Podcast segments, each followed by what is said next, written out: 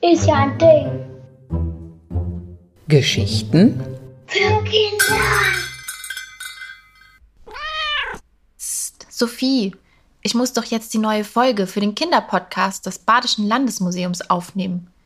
Oh, hallo, da ist ja auch schon jemand. Schön, dass du da bist. Ich heiße Lisa Jäger. Und meine Katze Sophie kannst du hier auch schon hören. Sie möchte den ganzen Tag nur gestreichelt werden. Hast du auch ein Haustier? Eine Katze oder einen Hund?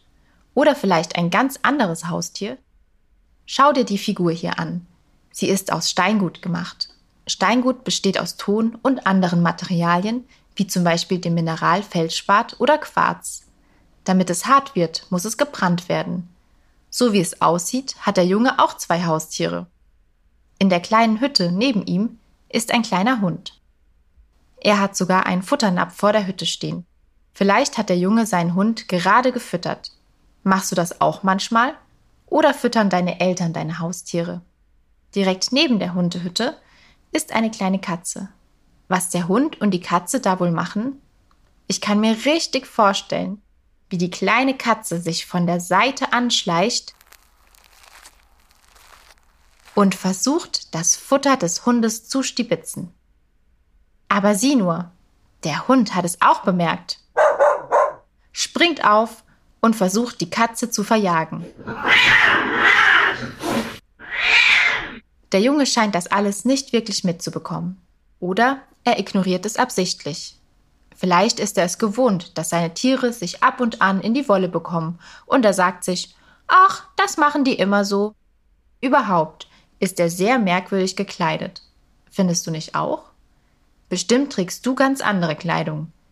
Das liegt daran, dass diese Figur schon mehr als 200 Jahre alt ist. Die Menschen kauften solche Figuren aus Steingut gern, denn sie waren nicht so teuer wie richtiges Porzellan, das wegen seiner Kostbarkeit auch weißes Gold genannt wurde.